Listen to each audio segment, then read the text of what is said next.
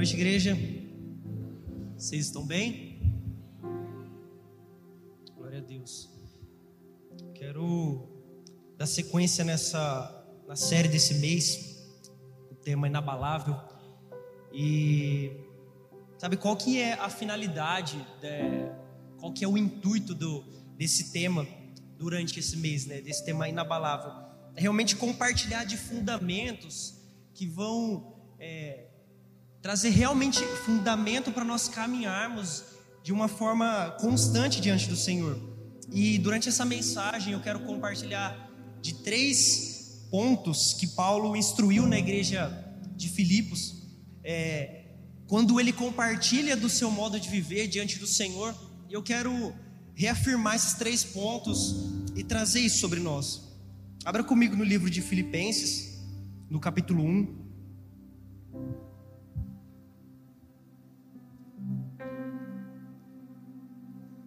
Filipenses capítulo 1, verso 27.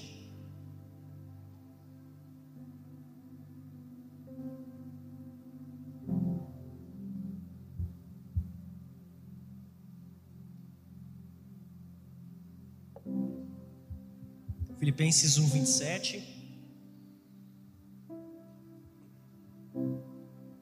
Acharam? Nós vamos ler três textos todos eles no mesmo livro. Diz assim: Vivei acima de tudo, por modo digno do Evangelho de Cristo, para que, ou indo ver-vos, ou estando ausente, ouça, no tocante a vós outros, que estáis firmes em um só espírito, como uma só alma, lutando juntos pela fé evangélica, e que em nada estáis intimidados pelos adversários. Pois o que é para eles prova evidente de perdição, é para vós outros de salvação, e isto da parte de Deus, porque vos foi concedida a graça de padecerdes por Cristo, e não somente de crerdes nele, pois tendes o mesmo combate que vistes em mim, e ainda agora ouvis que o é meu. Agora, capítulo 3, verso 12.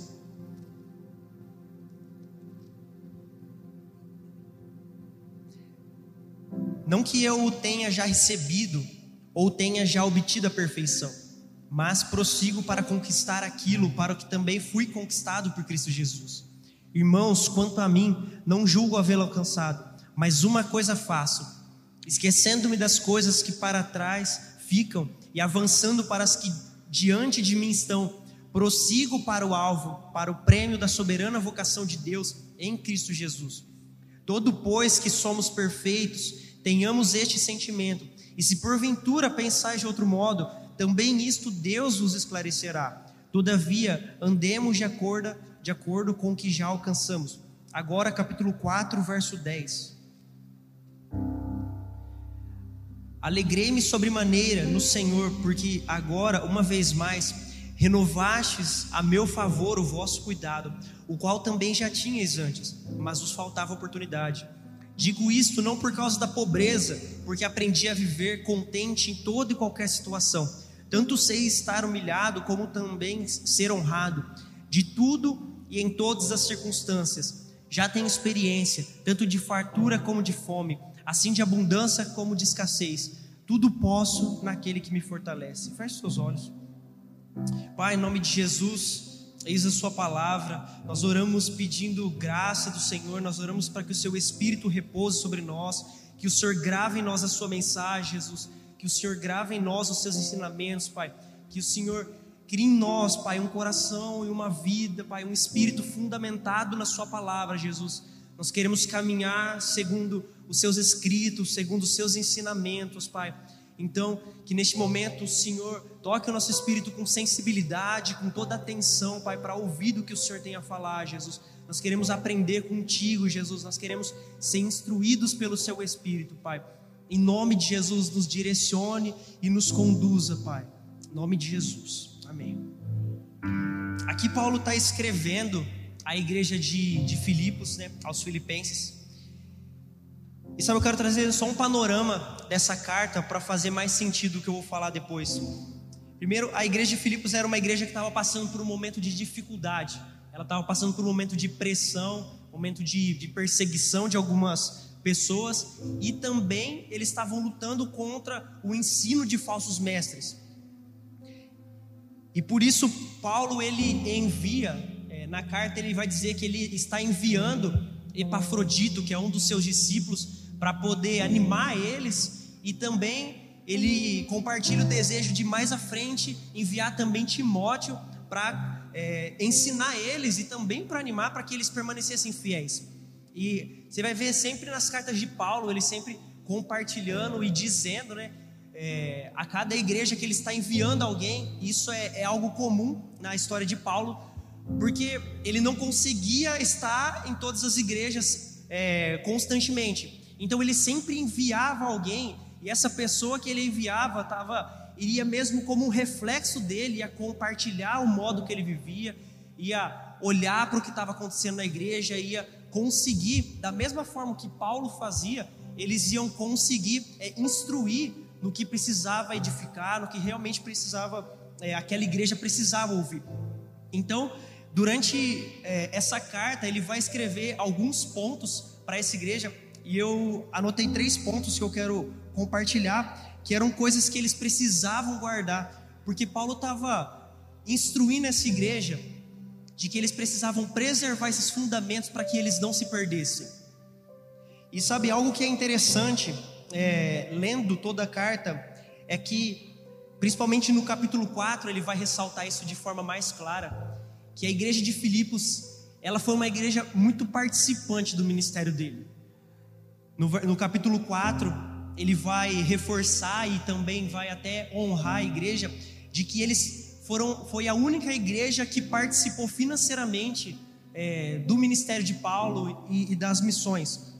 Então essa é uma igreja que até os estudiosos vai dizer que essa é uma carta entre amigos, porque Paulo além dos ensinos, Paulo também sempre está é, dizendo a eles o quanto eles eram importantes para a caminhada dele. Então ele tinha uma relação muito íntima com essa igreja. Então, por esse zelo, Paulo quis instruir eles de forma precisa para que eles não se perdessem na fé.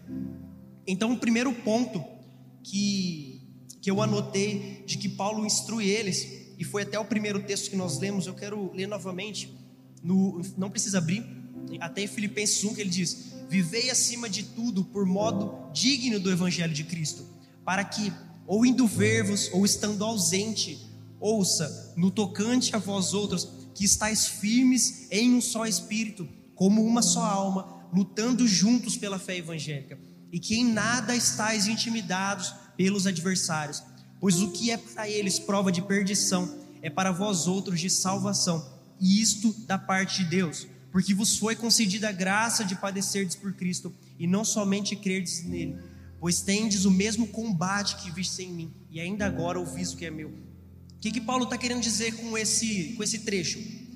Como eu disse, a, igreja de Filipos estava passando por um momento de perseguição, onde tinham pessoas que estavam, de certa forma, é, ele não especifica, mas de certa forma acredito que estava desestabilizando eles. Então o que Paulo está dizendo aqui nesse trecho é para que eles permanecessem fiéis e em unidade, preservando aquilo que ele ouviu, aquilo que eles ouviram de Paulo. O que Paulo está querendo dizer a eles é, sabe, ouça o que, o que eu já disse, relembre do que eu compartilhei com vocês e guarde isso. Guarde isso no meio de vocês.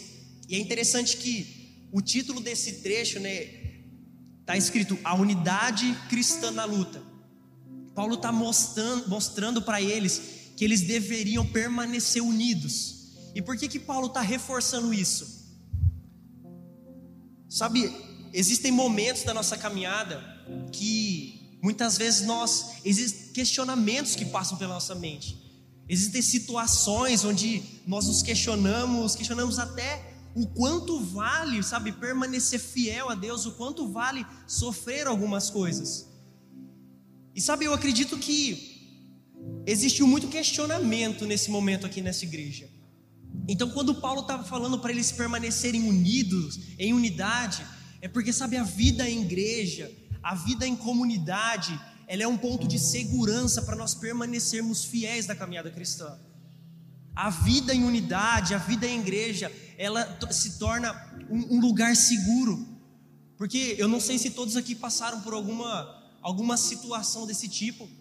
Mas sabe, é, e eu vou dizer que eu já passei de momentos onde eu me questionei e eu tive vontade de olhar para trás, mas foi por caminhar perto de pessoas que, sabe, quase que literalmente nos seguram pelas mãos e, e nos relembra a forma de viver, nos relembra o que foi que o Senhor Jesus fez e, e nos relembra o que foi, nos foi proposto. Então, sabe, é muito importante nós vivermos em comunidade, nós vivermos em família, por se tornar um, um lugar seguro que vai nos sustentar durante a caminhada. Existem momentos onde nós não vamos é, conseguir permanecer sozinhos e nós vamos precisar de pessoas que vão mesmo é, nos segurar pelos braços e nos vão, vão nos lembrar de para onde nós estamos indo. Você vai ver que quando é, o povo estava no deserto, e se eu não estiver enganado, é, a primeira batalha que eles têm no deserto é contra os filisteus. Você vai ver que Moisés ele sobe no monte e Moisés ele está ali com, a, com as mãos levantadas, intercedendo.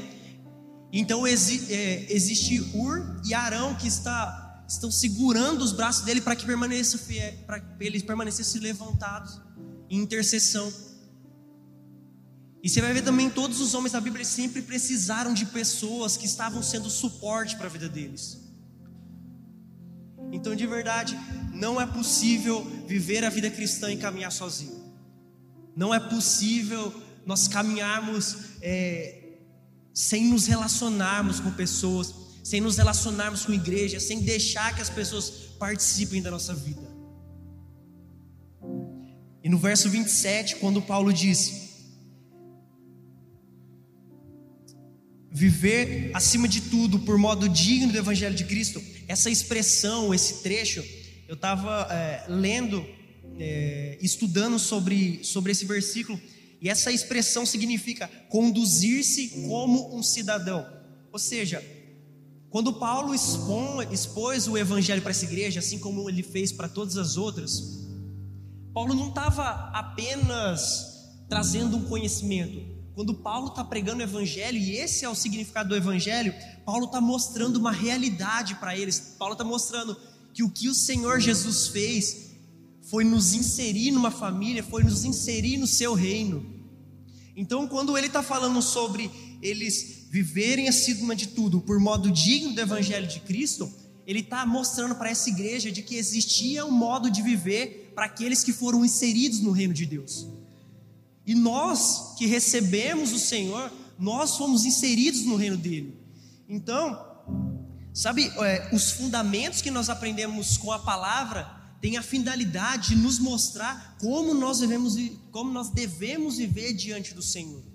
Como nós devemos viver de forma a honrar a presença do Senhor. Então, existe uma forma de viver para aqueles que receberam do Senhor.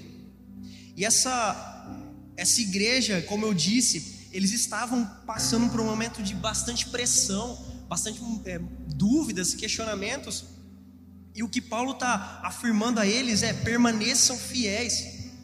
E você vai ver também, quando Paulo escreve a Timóteo, ele escreve da mesma forma, para que ele permanecesse fiel naquilo que ele havia ouvido do próprio Paulo. E sabe, existem momentos onde nós vamos ser desafiados. Isso todos nós vamos passar. O Senhor Jesus, ele não nos isentou, nós vamos passar por desafios e eu acredito que muitas vezes desafios que Ele mesmo nos insere. E, sabe, o que o Senhor está dizendo, o que Paulo está escrevendo, é que eles deveriam permanecer fiel à porção que eles receberam. O que essa igreja recebeu de Paulo, como eu disse, não foi apenas uma instrução, eles receberam uma porção que deu é, origem à igreja deles. Então eles deveriam permanecer fiel ao que eles receberam de Paulo. E sabe, tem momentos que nós passamos por dificuldades, mas o que o Senhor está dizendo a nós é, sabe, permaneça fiel ao que você recebeu. Permaneça fiel ao que você ouviu do Senhor. E a gente costuma até ouvir aqui, se talvez o Senhor não tenha falado nada nesses dias, permaneça fiel à última coisa que Ele te falou. Esteja atento ao que ele tem falado e, sabe, permaneça fiel a ele. O segundo, na verdade, o terceiro texto que nós lemos é Filipenses 4, e eu quero também reler ele, onde ele diz: Alegrei-me sobremaneira no Senhor, porque agora, uma vez mais, renovastes a meu favor o vosso cuidado, o qual também já tinhais antes, mas vos faltava oportunidade. Digo isto não por causa da pobreza, porque aprendi a viver contente em toda e qualquer situação, tanto sei estar humilhado como também ser honrado. De tudo e em todas as circunstâncias já tenho experiência, tanto de fartura como de fome, sim de abundância como de escassez. Tudo posso naquele que me fortalece. Mais à frente, já para o final dessa carta, Paulo ele começa a honrar a igreja de, de, de Filipos e a compartilhar com eles, igual eu disse no começo, que eles foram participantes da vida de Paulo, participantes do ministério de Paulo em oração, em participar do sofrimento, é, chorando muitas vezes, intercessão, orando por ele e também de maneira financeira. Só que antes de Paulo honrar eles, escrevendo essa carta, é, antes desse trecho, que na verdade é esse trecho que nós lemos, Paulo está mostrando para eles qual foi o fundamento que fez ele permanecer durante a caminhada. Na verdade, mais um fundamento. Quando ele diz que ele passou por momentos de glória, mas também passou por momentos de perseguição, momentos de fartura e momentos de escassez, momentos de honra e de ser humilhado. O que ele está querendo dizer é que nenhum desses momentos foram decisivos para a vida dele. Nenhum desses momentos, nenhuma dessas situações foram decisivas para o seu ministério, não foram decisivos para os passos que ele, ele iria dar diante do Senhor. Nenhum desses pontos eram decisivos. Mas o que realmente era decisivo para Paulo era o que ele havia recebido de Jesus, era o que ele realmente estava perseguindo a presença de Jesus. Então, sabe, o, nós já ouvimos esse esse trecho, tudo posso daquele que me fortalece, e muitas vezes nós ouvimos isso num tom de vitória, como se é, como se em Cristo só existisse, só existisse glória e abundância, como se se eu estou em Cristo, então eu posso todas as coisas, então eu tenho todas as coisas. E na verdade não é bem isso que Paulo está querendo dizer. O que Paulo está querendo dizer é que, independente das situações que ele passou, independente se de fartura ou se de escassez, nada disso era importante, porque quem fortalecia nele era o próprio Cristo. O que Paulo está dizendo para essa igreja é que, se ele tivesse riqueza, isso não faria ele se perder. E se ele tivesse em pobreza, isso não iria parar ele. Nenhuma dessas situações iriam ser decisivas para a caminhada dele, porque o que ele estava perseguindo era o próprio Senhor. O que ele estava perseguindo era a presença de Jesus. Paulo estava dizendo a eles: a minha vida está tão firme em Cristo que nada dessas coisas vão mudar onde os meus olhos estão fixos. Durante toda a jornada de Paulo, desde o momento onde ele foi encontrado pelo Senhor, onde o Senhor faz ali ele ficar cego e encontra ele, a partir do momento onde Jesus abre os olhos dele, os olhos dele nunca mais estiveram fixos em outro lugar senão na presença de Jesus. E ele gastou toda a sua vida perseguindo o Senhor. Então, esse ver, esses, é, esses versos aqui mostram quanto apenas Cristo a quem dava sentido à vida de Paulo. E sabe, eu não sei se existe alguma situação que em algum momento, sim, em algum momento te fez parar, ou sim, em algum momento te fez desviar os olhos da presença do Senhor. Mas eu quero reafirmar algo e até fazer um, um paralelo com os primeiros versos que eu li no capítulo 1. É que assim como Paulo ele instruiu essa igreja a permanecer em unidade, a permanecerem unidos, Deixa eu te falar uma coisa: existe aqui um povo que está perseguindo o Senhor, existe aqui um povo que está caminhando na mesma direção. Então, sabe, existem momentos, como eu disse há pouco, que nós nos questionamos e muitas vezes nós temos vontade de olhar para trás. E também existem momentos onde, por alguma situação adversa, nós, a nossa fé ela meio que desfalece. Mas sabe, a importância da vida e unidade é nós caminharmos juntos e o que quando Paulo está instruindo essa igreja para eles permanecerem unidos, é porque existia um povo que estava caminhando na mesma direção, e sabe, nós estamos caminhando na mesma direção. Nós estamos caminhando em direção a Cristo. Nós estamos gastando a nossa vida em direção ao Senhor. Então é muito importante nós vivermos em comunidade, nós vivermos em família. Então, sabe, se existe algo que tem te feito parar, algum desafio que às vezes está difícil de romper, gente, vamos viver em família, vamos caminhar juntos. Eu tenho certeza que às vezes existe algum problema, alguma dificuldade que talvez para você não está tão claro, mas existe alguém que já passou por isso. Existe alguém que já passou pela mesma situação.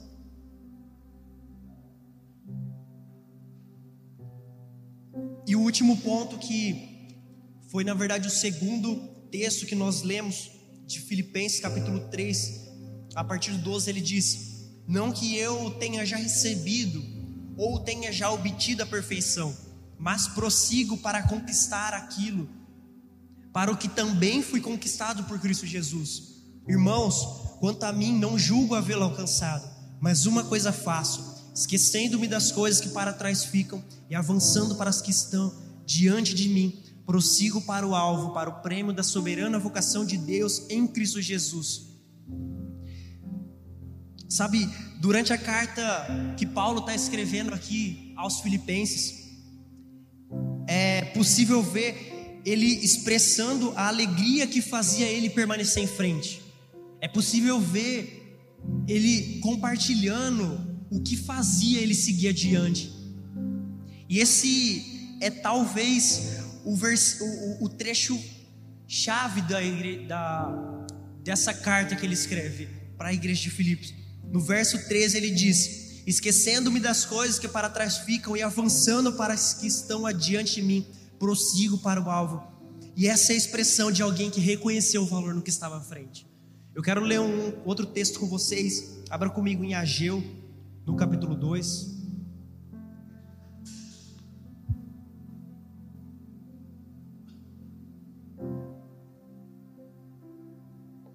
Ageu capítulo 2, a partir do verso 3.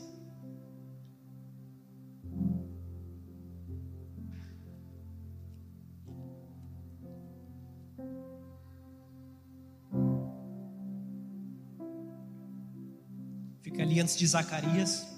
Não sei se fica mais fácil para você. Mas é o, é o terceiro livro antes de acabar o Velho Testamento. Ageu capítulo 2, a partir do verso 3. Antes de nós lermos, eu quero só também trazer o panorama do que eles estavam vivendo para fazer sentido. É, bem rápido. Ageu, é, ele foi levantado pelo Senhor para exortar a igreja exortar o povo aqui. E o que estava acontecendo? Eles haviam voltado do cativeiro babilônico e o templo estava destruído. Só que ao invés deles voltarem e reconstruírem o templo, eles é, decidiram começar a construir as suas próprias casas, viver a sua vida comum. Então Ageu se levanta e começa a exortar de que eles deveriam reconstruir o templo, que é o que trazia sentido a eles. Então aqui no capítulo 2 eles começam a reconstruir então, Ageu capítulo 2, verso 3. Quem dentre vós que tenha sobrevivido contemplou esta casa na sua primeira glória? E como a vedes agora? Não é ela como nada aos vossos olhos? Ora, pois, se forte, Zorobabel, diz o Senhor, e se forte, Josué, filho de Josadac, o sumo sacerdote, e tu, todo o povo da terra. Se forte, diz o Senhor, e trabalhai, porque eu sou convosco, diz o Senhor. Segundo a palavra da aliança que fiz convosco, quando saístes do Egito, o meu espírito habita no meio de vós. Não temais, pois assim diz o Senhor dos exércitos: ainda uma vez, dentro em pouco, farei abalar o céu, a terra, o mar e a terra seca. Farei abalar todas as nações e as coisas preciosas de todas as, as nações virão e encherei de glória esta casa, diz o Senhor dos Exércitos. Minha prata, meu é o ouro, diz o Senhor. A glória desta última casa será maior do que a primeira, diz o Senhor. E neste lugar darei a paz. Sabe, o que Ageu está dizendo a eles, principalmente ele coloca um público específico, quando ele fala: quem dentre vós que tenha sobrevivido, o que ele está falando é que existia um povo que viu o primeiro templo construído antes deles serem levados cativos. E que agora estava vendo o templo todo em ruínas. E que quando eles começam a reconstruir o templo, eles estavam meio que sem esperança.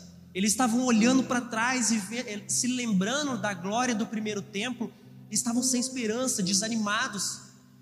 Só que o que Ageu está dizendo a eles é de que vocês viram a glória do passado, mas o que está adiante é muito maior do que o que ficou para trás. E da mesma forma, Paulo está dizendo isso a essa igreja, sabe? Para de olhar para trás e se lembrar do que ficou, olhe para frente, porque o que está diante de nós é mais importante, é mais valioso. Sabe, a Bíblia toda ela está conectada e ela sempre está falando de uma mesma mensagem, ela sempre está falando da mesma coisa. E a, tanto Ageu quanto Paulo, eles estavam falando da mesma expectativa, eles estavam falando da mesma glória futura. Tanto Ageu, por mais que aqui eles estavam reconstruindo o segundo templo, Ageu não está falando desse segundo templo físico, ele está falando sobre o que havia de vir, ele estava falando sobre a vinda do Messias. E da mesma forma, Paulo está dizendo a essa igreja: sabe, não se apegue ao passado, não se apegue aos desafios, olhe para o que está adiante, porque o que está vindo é muito maior. O que está à frente de nós é muito maior. E existem dois pontos interessantes nesse trecho que nós lemos de Ageu. O primeiro ponto foi esse que eu disse de que tanto Ageu quanto Paulo, eles estavam falando da mesma coisa e estavam mostrando para o povo de que o que estava à frente era muito maior do que o que ficou para trás.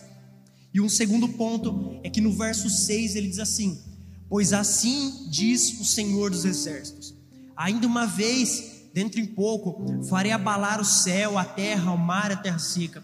Farei abalar todas as nações e as coisas preciosas de todas as nações virão, e encherei de glória esta casa. O que Ageu está falando para esse povo é que eles passaram por um momento de glória no passado, e neste momento que eles estavam passando, eles estavam vendo tudo destruído, estavam passando por um momento difícil. E sabe, entre a glória do passado, entre a maior glória que há de vir, existe um momento de turbulência, existe um momento de pressão, existe um momento de perseguição que tem a finalidade de abrir os nossos olhos para reconhecer o que está adiante. Quando Paulo está escrevendo essa carta, essa igreja estava passando por um momento de pressão, estava passando por perseguição. E sabe, Todos nós passamos por esses momentos, e são nos momentos de turbulência que o Senhor nos abre os olhos para poder ver. São nos momentos de turbulência que nós voltamos os nossos olhos para o Senhor. Sabe quantas experiências que nós já passamos de quando estava tudo bem, a gente se esquece do Senhor, mas quando acontece alguma coisa de ruim, os nossos olhos voltam para Ele, a gente volta a buscar. Sabe, esses momentos ruins tem a função de nos fazer olhar para o Senhor e, e Ele nos mostrar que o que está à frente, de que, sabe, permanecer com os olhos fixos nele, existe algo muito mais valioso.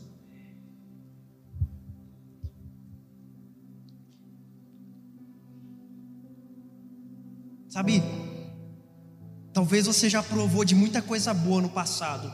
Eu acredito que nós Todos nós já passamos por muita coisa boa no passado, que nós nos lembramos com certo saudosismo, nós nos lembramos e ficamos ali, sabe, refletindo sobre aquilo com saudade do que passou.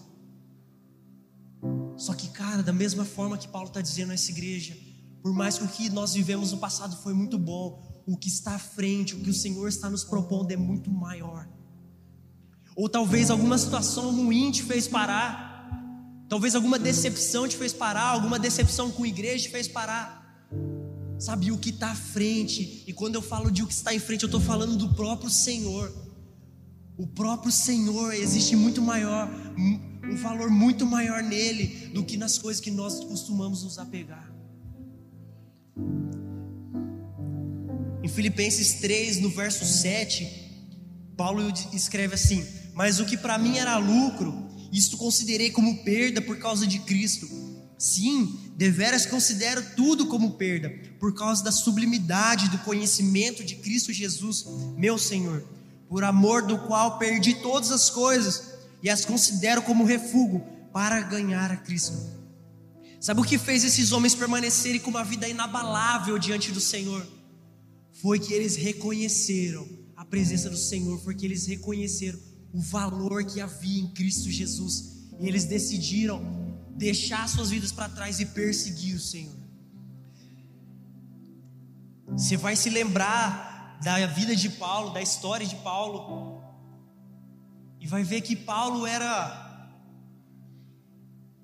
alguém que tinha muito conhecimento da lei, alguém que tinha um zelo muito grande pela lei e até por isso perseguiu a igreja.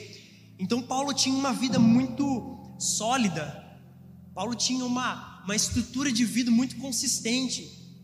Só que um momento Jesus encontra Paulo e tudo aquilo que era sólido perdeu todo o valor diante dele, tudo aquilo, toda a estrutura sólida que, que Paulo construiu, ela foi abalada no momento que Jesus chegou.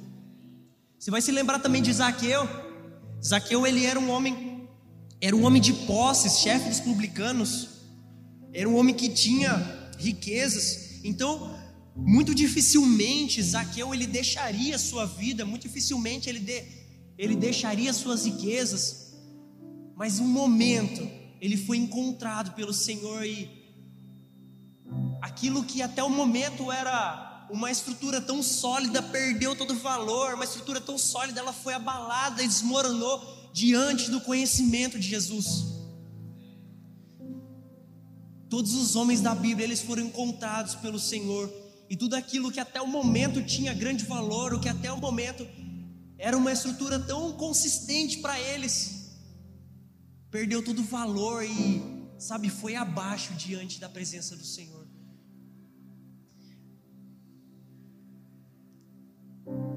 Muitas vezes nós criamos essas estruturas sólidas nas nossas vidas.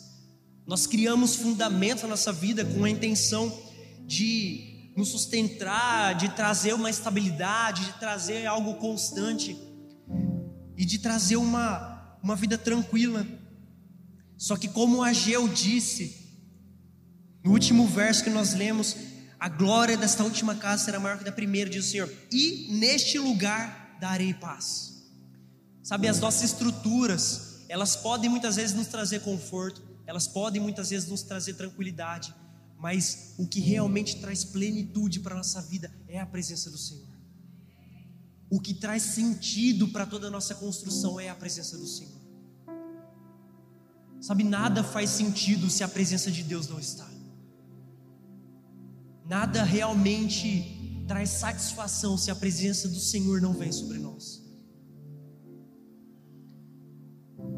Todo currículo que Paulo tinha perdeu valor, no, perdeu valor no momento que Jesus chegou, no momento onde Jesus encontrou ele. Sabe, não é pecado nós construirmos uma estrutura, não é pecado nós construirmos algo que vai nos trazer uma, uma vida sólida, uma vida estável, mas sabe, é algo de muito pouco valor se isso atrapalha a nossa vida de seguir o Senhor. Se isso vai, de certa forma, nos impedir de em algum momento fazer uma curva para poder seguir a Jesus. Sabe, eu quero te levar há uma reflexão nessa noite de ser um momento onde nós precisamos voltar os nossos olhos para Jesus. Nós precisamos mesmo pedir ao Senhor para que Ele atraia os nossos olhos a Ele, para que da mesma forma com que Ele abalou Paulo, da mesma forma que Ele abalou a vida de Zaqueu, da mesma forma que Ele abalou todos esses homens, sabe? O que existe de maior valor na nossa vida é o quanto nós realmente decidimos deixar para trás para seguir a Ele.